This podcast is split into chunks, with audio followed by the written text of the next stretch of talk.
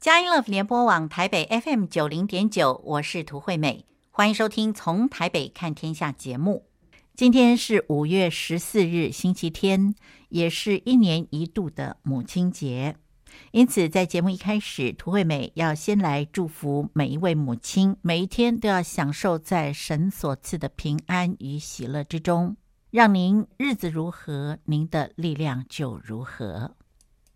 在今天从台北看天下的节目之中，我们为您邀请到这位特别来宾呢，是晨曦会的前会长刘明和牧师来接受我们的访问。他要谈的议题呢是大麻合法化。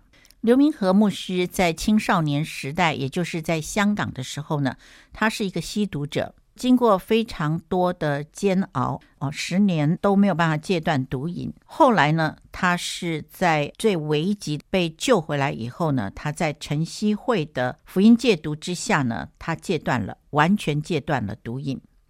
在这过程中，母亲呃对他所说的话呢，一直他都没有忘记。他说：“妈妈说，恨不能解决恨，唯有爱才能够弥补恨。”后来他认识了主耶稣。他读到了主耶稣对彼得说：“你回头之后要兼顾你的弟兄。”那么刘牧师说，他的感动呢，就是在他戒断毒瘾成功之后呢，他就要去帮助那些吸毒者。刘牧师在台湾以及在其他地区呢，建立了许多晨曦会来帮助那些吸毒的人。总共有三四十年的岁月呢，他都致力于戒毒。刘牧师谈大麻，其实也是现身说法，因为他也吸过大麻，因此他对大麻可能会造成什么样的影响，带来什么样的伤害呢？他也知道。让我们待会儿一块儿来收听晨曦会前会长刘明和牧师的专访。而在节目一开始，我们要先来收听清华大学生命科学系讲座教授潘荣龙牧师所撰写的一篇文章。主题是科学研究者谈大麻真相，它对我们带来的影响。让我们先一起来收听潘荣龙牧师的文章朗读。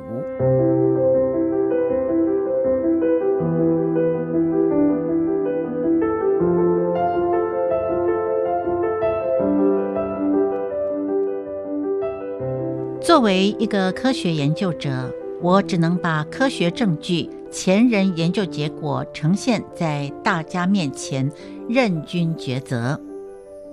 耶稣说：“父啊，赦免他们，因为他们所做的，他们不晓得。”路加福音二十三章三十四节这么说。一群艺人迅速募集到足够的经费，在四月十五日在凯达格兰大道举办大麻嘉年华，敦促立法院推动大麻合法化。说是要跟上国际趋势，还洋洋洒洒列了一大串理由。身为科学工作者，对事物的判断，我只相信正式科学期刊所发表的研究结果，再加上自己秉持的人生哲学理念——四一原则，也就是人生经验 （experience-based）、科学证据 （evidence-based）、伦理法则 （ethics-based）。以及永恒价值 （eternity based），对于大麻的态度也是如此。大麻根据科学研究，肯定对大脑和表观遗传有负面影响。因此，无论推动大麻立法者再怎样漂亮的借口、浪漫的呓语、获利的比价、哲学的诡辩，都不可能改写这些已经确凿的科学数据。根据箴言四章二十三节所示，你要保守你心，胜过保守一切，因为一生的果效是由心发出。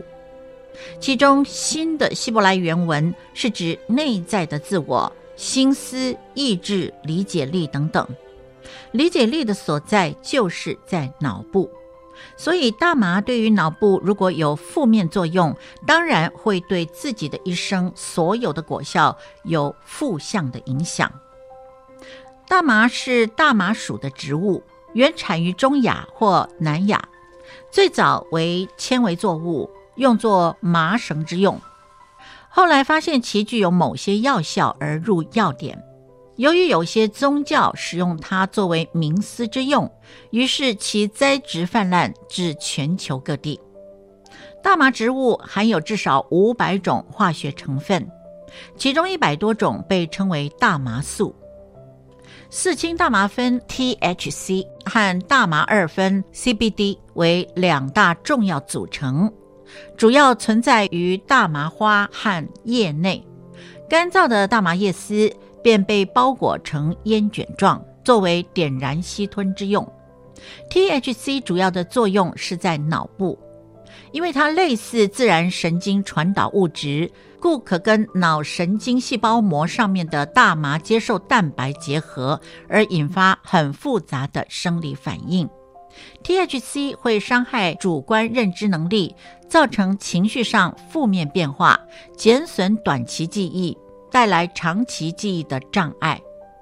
所谓短期记忆，就是指近期发生事情的回忆；长期记忆是说日常生活和工作所需的记忆能力。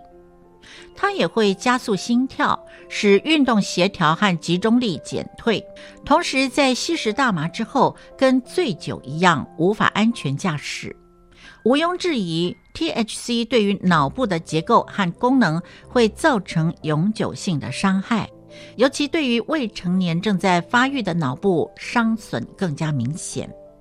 除了脑部伤害之外，大麻也对于表观遗传 （epigenetics） 有所影响，它至终会促成表观年龄缩减，也就是减寿，引发其他可能的慢性疾病，伤害遍及整个身体机能，达到整个生命期，也就是持续一生，并且这些负面作用往往会遗传到下一代，有至三到四代以上。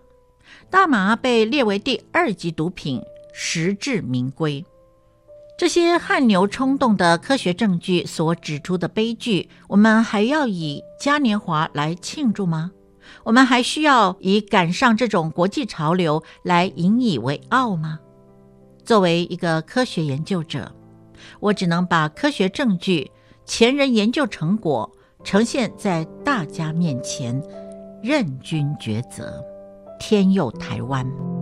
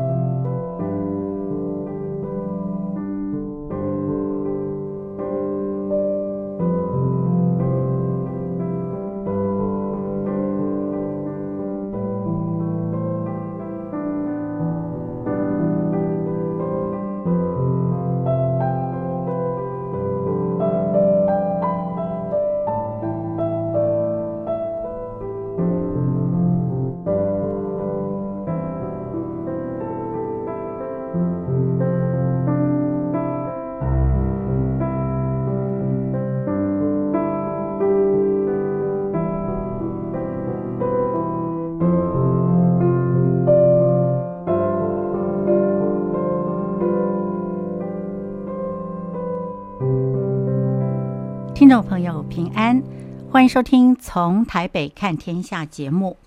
今天我们为您邀请到这位特别来宾呢，是晨曦会的刘明和牧师。实在非常感谢刘明和牧师在今天呢，为了我们一个不太了解的问题呢，呃，特别来到我们的录音室来跟我们分享啊。那我们今天要请刘牧师谈什么呢？是谈关于大麻的问题。刘牧师您好，您好。听众大家好，是牧师，真的是很感谢您啊。嗯、那么呃，但是呢，我在想，有可能我们有一些听众朋友呢，也许对刘牧师可能呃还不是很了解啊，所以我想说，牧师好不好，请您来跟我们谈一谈，在四五十年以前您那吸毒的岁月，以及后来戒毒的这个心路历程，好吗？好的。呃，我从小在香港生长，那么也在香港学坏。大概十二三岁的时候，我就出来鬼混了，翘家。到了十五岁了，我就正式加入了黑社会的帮派。什么叫正式？就是杀鸡头、拜关帝，而且要滴血为盟，表示我是属于这个组织，也忠于这个组织。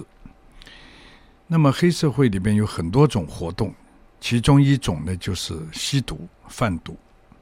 开始的时候我们都很怕，一听到毒品，可是久了之后呢，为了要博得他们的认同，还有我能够更加的跟他们混在一起，被肯定，所以我就去尝试。我尝试的呃想法是说，我不一定会上瘾，啊、呃，我我可以控制的，说吸就吸，说不吸就不吸。但没有想到，我吸上了海洛因之后呢，就被这个毒钩啊勾住了我十年，十年非常痛苦，十年吸毒，十年戒毒。用很多种方法去戒，看医生呢、啊，嗯、针灸啦，嗯、远离香港啦，是。啊，吃药啦，嗯、航海啦，绑起自己了。嗯、但是呢，就算戒掉了，所谓戒掉，并不是真正的戒掉，只是那个毒瘾的痛苦减轻了之后呢，我又去吸了，嗯、周而复始，越戒越辛苦，越痛苦，就。越戒不掉，到了最后干脆不戒了。为什么呢？因为毒瘾发作很痛苦啊，上吐下泻，忽冷忽热，起鸡皮疙瘩，内心里边好像几千根针在戳，几千只蚂蚁在咬，骨头酸痛到一个地步，我几乎是要爆裂的啊！所以呢，没有一口毒品会死啊。那么因此呢，我就不想戒了。有一天晚上啊，吸了太痛苦，我甚至于是自杀。我想接触生命，嗯，因为太痛苦了，害了我的父母，尤其是我妈妈。我妈妈是一位传道人，有人说哇，传道人的儿子都吸毒吗？那就说明呢，信仰是不可以遗传的了。嗯，我的母亲呐，很痛苦，为我祷告，呃，我又骂他，祷告有什么用呢？好像跟空气讲话一样。难道你一祷告，我毒瘾发作就不痛苦了吗？我说：“妈妈，如果你真的爱我，请你给我一点钱吧。”那么我的妈妈又在外面被别人看不起。哎呀，自己传道还有个吸毒的儿子，传什么道嘛？所以呢，很痛苦。有一天他回来就跪到我的面前求我不要再去吸毒。我虽然吸毒，我也很想孝顺妈妈，我也跪在地上说：“妈妈，请你相信我，我真的不想吸了。”可是毒瘾来了就没有办法了，嗯，尤其是那个心毒啊，哎呀，念念不忘，所以呢，这种心路历程非常的坎坷，也无奈啊。到最后呢，我自杀，自杀的方式就是想吸很多的毒品给他死掉算了，嗯，给他呃，茫茫茫茫了，不要醒来就好。可是又死不掉我，结果我从四楼滚下来，哇，呃，醒来的时候呢，就睡在医院。嗯啊，这个两个眼角呢爆裂，眼骨都掀开了，下巴呢就分裂，牙床都歪掉，嗯，然后整个脸好像鬼一样。我在医院呢看到，我就做了一个决定，从此不再戒毒了，因为太困难了。直到有一天呢，我跟黑社会打斗，因为他们跟我们为了争地盘，嗯，有一天我在贩卖毒品的时候，他们来敲门，我一打开门，三个人冲进来。两把刀子架到我颈子上，把我架到半山上去。他们说：“今天晚上把你老大的电话告诉我们，否则我们就要对付你。”我心里边想：我出来混流氓，怎么可能背叛老大嘛？那等于是料别啊，那会被人家打死的。所以我死都不讲。结果他们把我压在地上，用那个榔头啊打了我肋骨这边断了五根。后来我拿手去挡啊，他们又拿铁条在打我，怕头被打爆。结果拿手去挡，我的手又被打断，嗯、看到他当场的就弯起来。哎、最后呢，他们拿两个铁钩在我面前晃，他说：“今天晚上不杀掉你也要废掉你。”我心里边想：惨了，这一次死定了啊！因为我看过很多人都是这种遭遇。嗯。但是我另外一种想法，死定了也不要背叛老大，背叛老大也是死定。嗯、结果呢，我就坚持不讲。他们就没有用两个铁锅来挑我脚筋，结果旁边有个人拿个玻璃瓶子敲碎之后呢，就在我脚面上割，割到我的脚都，嗯、呃，很大的裂痕，啊，很深。但是我感谢上帝，我的脚筋没有被割断。嗯，那个时候痛到晕过去了。醒来的时候呢，又是就是在医院，因为有人报警，警察来了，把我们送到医院。我一醒来，依然看见我的母亲跪在床边为我祷告。这一次的祷告呢，成为我一生的转泪。我的妈妈说：“孩子，不要想着去报仇。”她说：“恨不能解决恨，唯有爱能够弥补恨。”然后她说：“妈妈爱你，耶稣也爱你。”当我妈妈说她爱我的时候，我很感动。同时又很内疚，感动的是说：“妈妈，你还爱我，我害你害得这么惨。”内疚的是说：“妈妈，你不要说爱我，你骂我，你打我，我比比较舒服，因为你爱我，我也戒不掉，那是很痛苦的。”最后，我的母亲说：“耶稣也爱你。”其实我从小在基督教家庭长大，可是我却没有真的信耶稣，我也不知道耶稣是谁，也不知道耶稣为我做了什么，但是。这一次，我的母亲说：“耶稣也爱你。”我心里边想：如果耶稣真的爱我这种人，我需要耶稣的爱，去哪里找呢？结果母亲就把我带到基督教晨曦会福音戒毒中心，我就在那个福音戒毒晨曦会里边呢，真正的被主重生了，悔改，信耶稣，戒毒成功，那需要相当的时间呢。啊，不是一下子就可以戒掉，但是里边有读经啊、祷告啊，嗯，也有运动啊，也有慢慢的思考啊。后来，我就在这个过程中，啊，被主感动了。我就想说，我戒了毒之后要做什么呢？圣经说，回头之后兼顾你的弟兄，我就把它解释成为不吸毒之后啊，去帮助吸毒的人吧。结果我就选择呢来跟随主来做这个工作，而一做在香港做了七年，在台湾已经第三十九年开始，就四十多年这个心路历程。对这个戒毒这一方面的工作呢，我是应该有的这个负担啊。是，这真的非常令人感动哦。那牧师，那您在这一次的戒毒，也就是晨曦会帮你做的这个戒毒之后啊。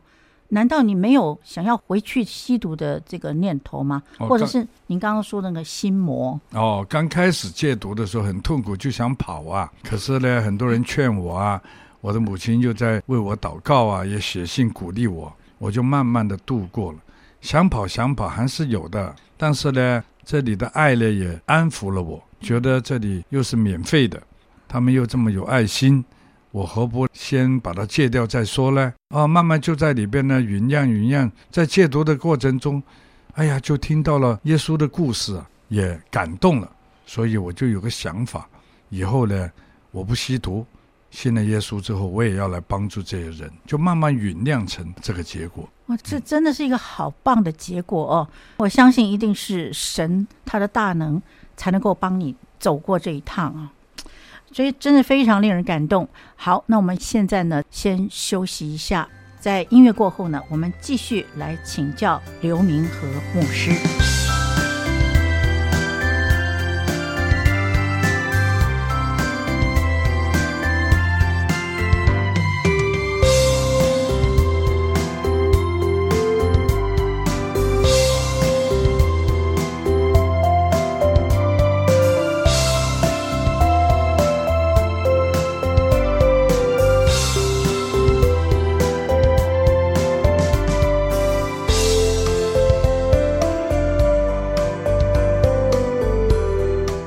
佳音乐联播网台北 FM 九零点九，您现在所收听的节目是从台北看天下，我是涂惠美。今天我们在节目之中邀请到这位特别来宾是晨曦会刘明和牧师。刚才牧师跟我们分享的呢，是他吸毒十年以及后来戒毒的心路历程。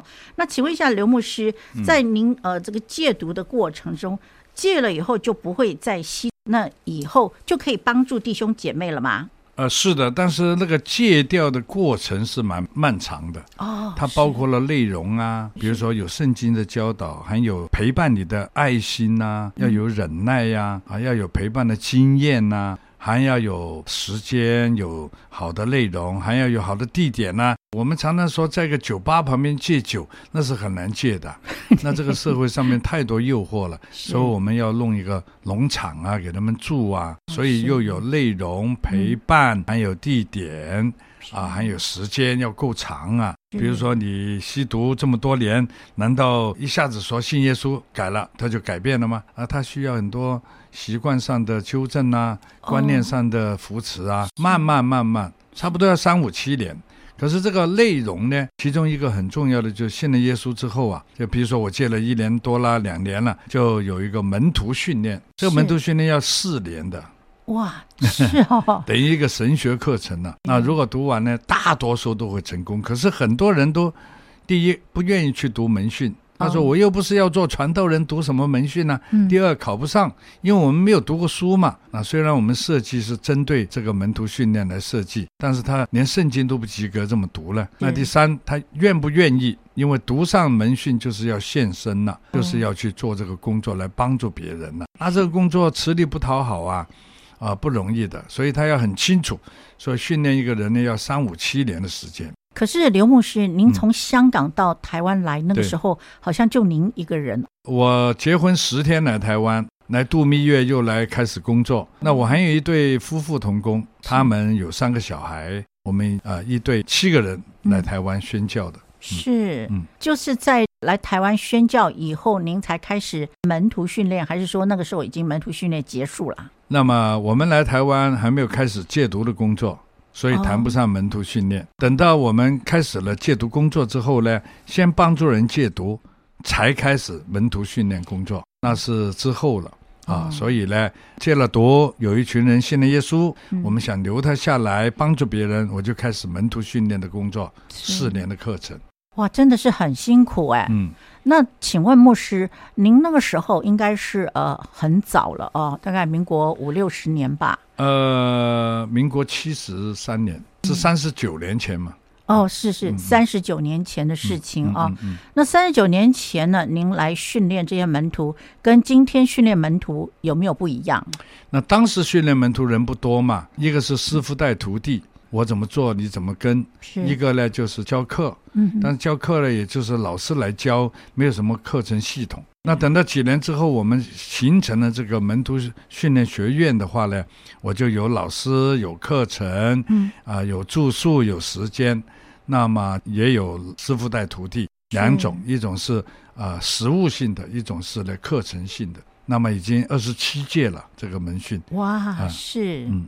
这个门徒训练不是基隆的那个门，不是不是，我们是福音戒毒门徒训练中心，基隆那个是门徒学院。哦，是是是，好，所以不一样。所以我们加了福音戒毒上去。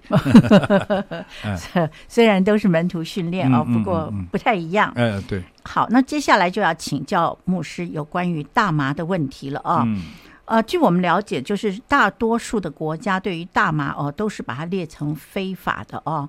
那我们中华民国呢，无论是大麻的医疗用途或者是娱乐用途呢，也都是列为非法的，那是属于二级毒品嘛？哦，那想请问牧师，就是说二级毒品啊是什么意思啊？如果说大麻是二级的话，一定还有其他等级的，对不对？对。那请问牧师，这是什么意思？他是这样子的。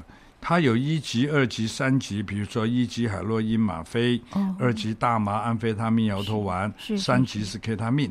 那它怎么分呢？它是以成瘾性，哦、还有呢对社会的危害性是来分一级、二级、三级的。比如说海洛因，哇，那成瘾性很高，呃，很难度的戒掉的，嗯，那个种呢就是一级毒品了。那么还有呢，呃，对社会的危害，它如果毒瘾发作啊，哦，他什么都干得出来的。安非他命就是在二级跟大麻，嗯啊，它是对社会危害成瘾性。其实啊，这样子分有它呃正确的一面，也有不准确的一面。就是一个人染上毒瘾了，比安非他命现在呃吸了之后都是产生幻听幻觉的话，那有时候比一级毒品的海洛因危害社会还要还要厉害啊。是哦，哎，当然了，呃，他就是精神头脑不清醒了，杀人都有份的。所以呢，这只是这么分法了。大麻是属于二级毒品，是啊，他的意思好像危害性没有这个海洛因这么大。嗯嗯，是大概是这个意思哈。那请问牧师，那这样说来，吸食大麻啊，对我们人体的心智会不会影响啊？一定会的哦，因为大麻凡是误用、乱用、滥用，嗯，都会上瘾。是误用、乱用。滥用是就误用药物、乱用药物、滥用药物都会上瘾，是上瘾就会中毒。哦，他上瘾呢，就是耐药性嘛。他的身体，比如说吸多了、吸多了，呃，今天吸一点，明天吸一点，嗯，都不够的，他就一点加一点，一点加一点，突然间没有了，他身体就不舒服了。哦，那那个啊，就会产生耐药性。那最主要是心理成瘾，他的依赖性。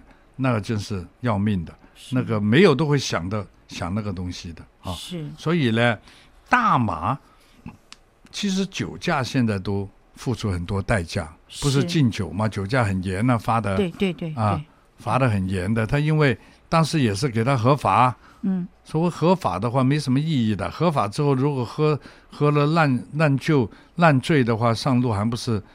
出很多意外，嗯，死人。那酒驾都这么严重，麻驾将来更可怕。麻驾那个看的东西都会飘的。是。那他如果吸了大麻在车子上来开，那这个危害人的生命更严重。所以他一定会影响心智的。是。啊，任何一件事情你误用、乱用、滥用都会上瘾。他的心智、心瘾上瘾，那个。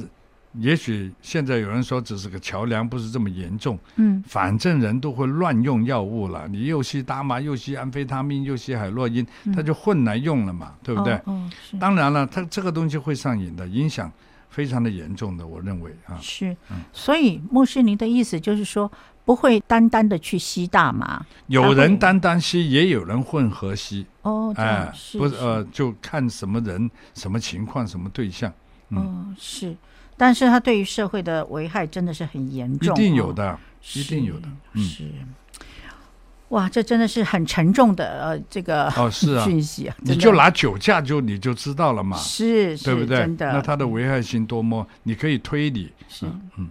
可是牧师，那我想请问你啊，如果说是麻驾的话啊，嗯，吸了大麻以后就去开车，然后发生车祸，很严重的死亡车祸，譬如说。他可他可不可以主张他的心智不正常，然后他就免责呢？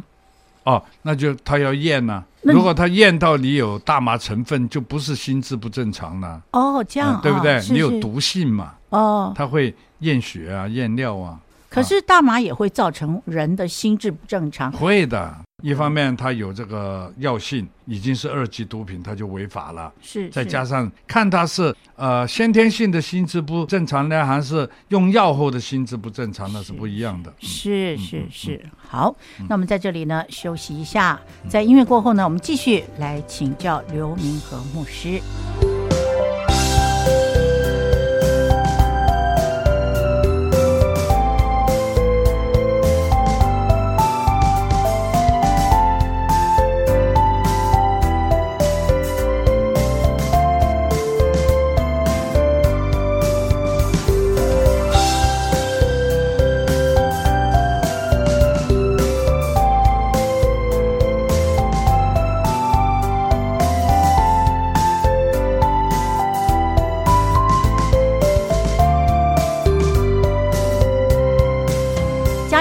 播网台北 FM 九零点九，您现在所收听的节目是从台北看天下，我是涂惠美。今天我们为您邀请到节目中这位特别来宾呢，是晨曦会刘明和牧师来接受我们的专访。那么在刚才前两节呢，刘牧师啊已经跟我们分享过他的吸毒以及戒毒的过程啊，真的是非常惊悚啊。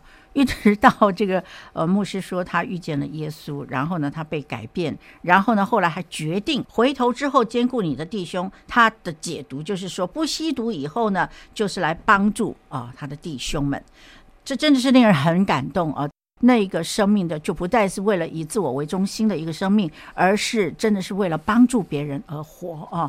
怪不得三十九年以来，晨曦会在全台以及在海外各地呢，都有很多帮助戒毒的人，非常好的名声啊，也让人非常感动的一些见证。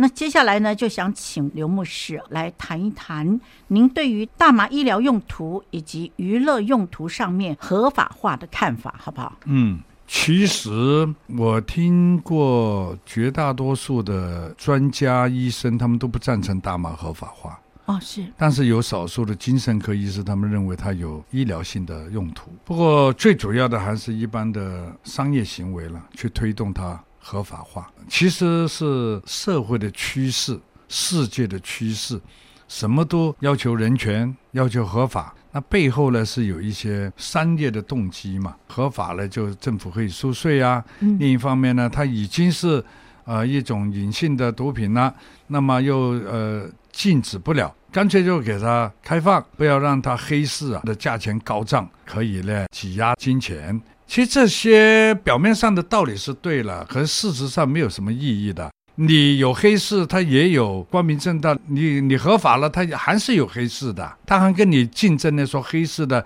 呃，我们这边的比较纯度比较高啊，它可以，它告诉别人，罪恶的事情呢杜绝不了，你没有釜底抽薪的话去解决它，禁止不了。所以呢，这个美其名说娱乐性，那娱乐性我我就要告诉大家了，我们吸毒就因为娱乐嘛。那你又来个娱乐性，那不是更容易让人家误用、乱用、滥用了吗？那人性有一个脆弱的地方啊，就是贪呐。他怎么会给你节制到刚刚好去娱乐化就不吸了呢？对不对？他就越吸越多的嘛。我们呃以前、现在的人心都是无聊。逃避啊、呃，交朋友被肯定啊、呃，聊天翘家，不喜欢给爸爸妈妈骂，嗯、在外边就可以嗨啊、忙啊，啊、在跟他们在一起玩呢，就可以放松，嗯、那不就很娱乐化了吗？那就糟糕了，娱乐性的这个更更糟糕。那你说医疗性，其实这个是不需要合不合法吗？你医生你就规定他，好像吗啡，它的用量就是在打仗的时候。再去给他止痛，因为它是最强的啊、呃、止痛药啊，在某种情况之下可以用就好。你特别要给他医药化，谁跟你医药化？我跟你买五个 gram 是合法的，我今天这里买五个 gram，我又叫朋友在另外的地方买五个 gram。嗯、你有政策，他有对策啊。他就是这些规定没有什么太大的意义，嗯、但是你也防堵不了。可是。社会上就是这样啊，他就说啊，我们要呃用这种呃娱乐性、医疗性啊，听起来呢，大家都在吸了，进不了了啊，开放了给他们吸，反而会减少社会的伤害，就是那些偷啊、抢啊、骗啊或者是什么。你看，大家都有的吸了，他就不会去偷啊、抢啊、骗啊、黑市。其实还是有的，你杜绝不了的。那合法还有一个麻烦，合法吗？不吸的就跑去吸。合法吗？吸的他不戒，因为合法嘛，那不更多人吸？那难道更多人吸好吗？对这样子的家庭的社会个人不好的。所以呢，我觉得这些都是一些手法啦，让他渐渐的合理化、合法化。总而言之，人的天性呢，有一种贪念，也有一种罪性、惰性在里边。这些越松，他就更加的放松。那有一派人就是希望放松啊。他就希望说，何须要这么严谨呢？啊，也不一定，他吸了会做坏事啊。最不好的还是有一些例子的。你看，连总统都吸过啊，那怕什么？有、啊，他不是说吸过的他还可以当总统，是那就更糟糕了，对不对？所以呢，我认为呢，从正面来讲呢，我们不应该鼓励他的。那我也觉得很奇怪。我们这个社会为什么正面的事情呢，不多加教育，结果搞出一个这些西方的名称？那么这些都是西方首先推动的，他们今天付出的代价也不少啊。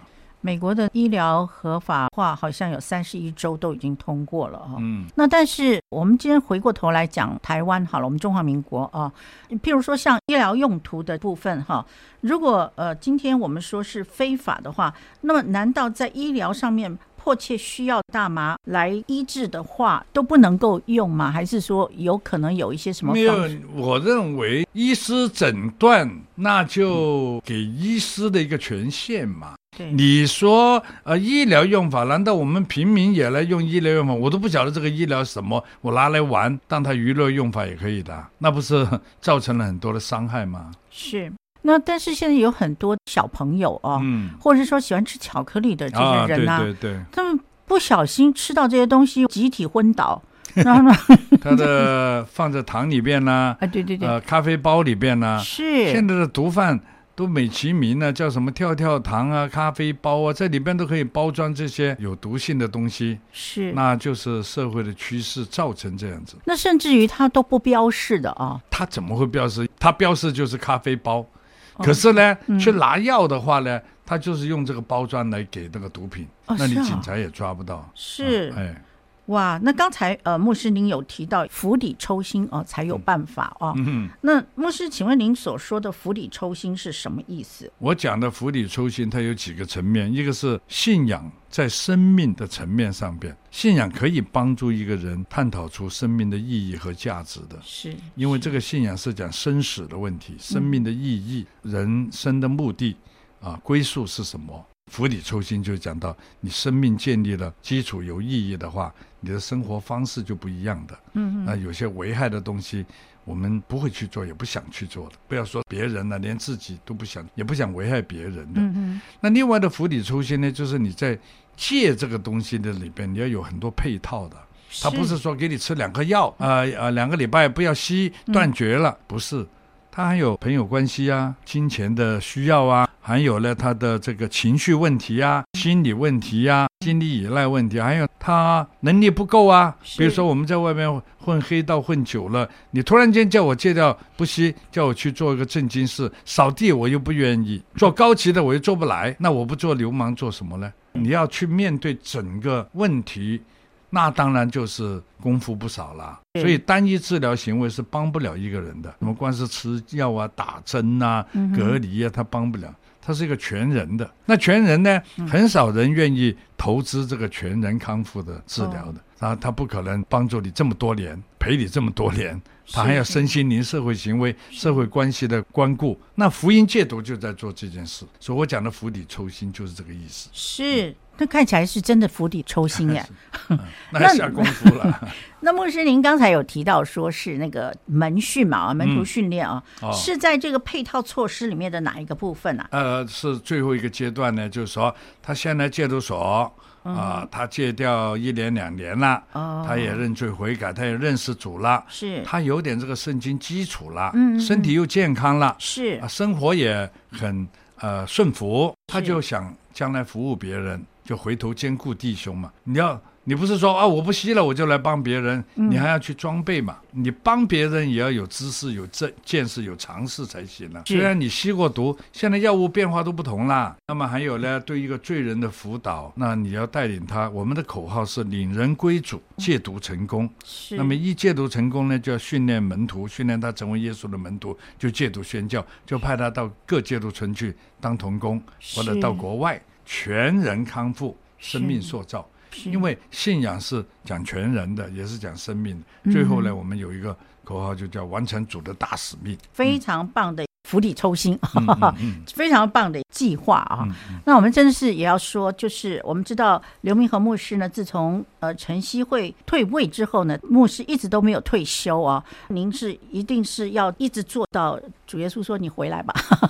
没错没错，我们退职不退休，是退职，对，我们要留职分给下一代，是，但是我们不会退休的，不退休，传道嘛。所以现在晨曦会是不是全球各地都有很多？啊，有有有。我们在呃金三角的泰国、uh 缅甸，还有中国大陆、美国、加拿大、英国都有晨曦会。那就是在我们这个门徒训练中心训练出来的人，差派出去的。嗯、要不然你没有工人，就不会有工作了。真的太棒了，真的是太棒了啊！嗯、好，那么在呃我们今天访谈结束之前呢，好不好？请牧师您来跟我们做一个总结。好，我的总结就是，呃。我们一定要在社会上呢多多的呼吁，不要轻易的去尝试一口、嗯、啊，什么娱乐性呐、啊、医药性呐、啊、合法化，这都是都是鬼话了。我说实在的哈，这些你你就去好奇呀、啊，去尝试的话，这个教育又松懈，又没有配套来帮助人，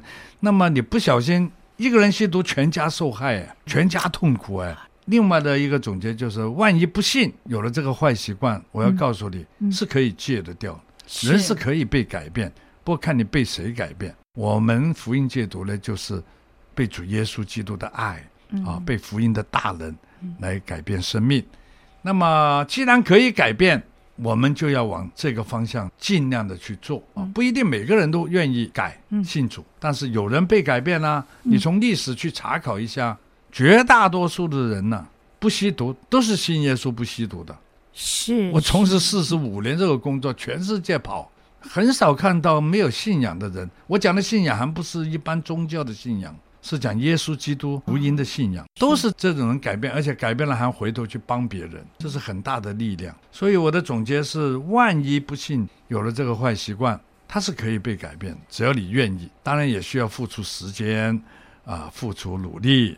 那帮助一个人戒毒呢？他的配套有几方面？嗯，家人要支持，本身要有动机愿意改，帮助他的人要有经验、有爱心、有耐心，嗯、那么啊、呃、还要有一定的信仰，这样子呢成功率会高一点。那救一个算一个了，我都说救一个人减少了社会成本，帮助一个人改变了又去帮助别人去戒毒，增加社会资源，双赢啊，就是这个意思。好棒！完全看不见盼望的吸毒的人生旅程之中，听到刘牧师这样子讲，我们真的知道，我们可能还会有第二个机会。我们可以在第二个机会里面完全忘记过去，然后努力面前的，我们就可以像呃刘牧师所说的，回头之后来兼顾你的弟兄，就向着这个标杆直奔，拿主耶稣做我们的榜样。可以向着标杆直奔，刘明和牧师做到了，而且还有很多的弟兄姐妹呢。他们在受苦的过程之中呢，他们也变成了帮助别人的人。我们真的是非常感谢刘明和牧师，在跟您联系的过程之中，知道您马上又要到别的地方去帮助别人了啊，可是还是抽空来跟我们呃分享这么重要的一个问题啊。也就是说，牧师你说的啊。不要轻易的去尝试，一口都不要去尝试。是是，万一真的不幸而被骗了，或者是说呃怎么糊涂了，那要记得有盼望。盼望在哪里呢？就在耶稣基督的身上。好，我们非常感谢刘明和牧师，您今天接受我们的访问，也谢谢您告诉我们这些毒品啊，这些呃，我们究竟应该怎么样来处理，怎么样来看。其中只有一个问题，就是您所说的那个麻架哦，嗯、好可怕哦，嗯、真的。你可以想象嘛，是。吸了大麻，是。看东西，那个东西都会飘的，那你看多么的严重，啊，好可怕，是真的会飘啊，会飘的，真的我都吸过啊，哦、我吸了大麻之后那个幻觉啊，哦、看到对象会飘的，是。那很危险的。所以你的意思是说，他认知错误，然后就可能会撞到人，对不对？他认知错误啊，撞到人、撞死人都有份了，那自己也会出车祸啊，是是，那不是增加了祸患了吗？是是是是，好，非常谢谢呃刘明和牧师今天来接受我们的访问，谢谢您。好，谢谢。听完了刘明和牧师的专访之后呢，我们的节目接近尾声了。那么呃，在节目结束之前，推美要祝福每一位听众朋友。母亲过节的这一天，我们大家都要欢喜快乐的。那么，在下一个星期天，五月二十一日，让我们下午四点零五分再继续，呃，透过从台北看天下节目呢，来关心神国度的事。拜拜。